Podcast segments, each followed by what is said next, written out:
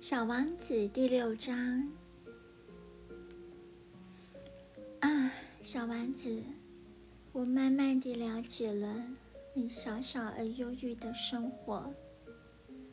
你离开落日的温柔并不很久。我懂得这新的细节是在第四天早上，当你告诉我说。我很喜欢落日，让我们看落日去。可是我们得等等呀，等什么呢？等太阳下山。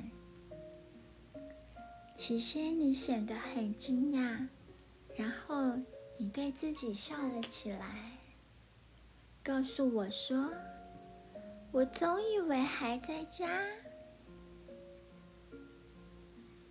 实际上，大家都知道，当美国正午的时候，在法国正是夕阳西下时。只要能够在一分钟之内赶到法国，就可以看到落日。不幸的是，法国太远了。可是，在那小小的行星上面，你只要把椅子挪移几步就够了。什么时候你愿意，什么时候都可以看到落日的余晖。有一天，我看了四十三次落日。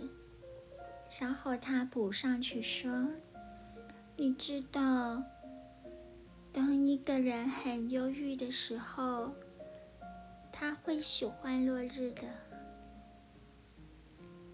这样说来。看四十三次落日那天，你是很忧郁了。可是小王子并没有回答我。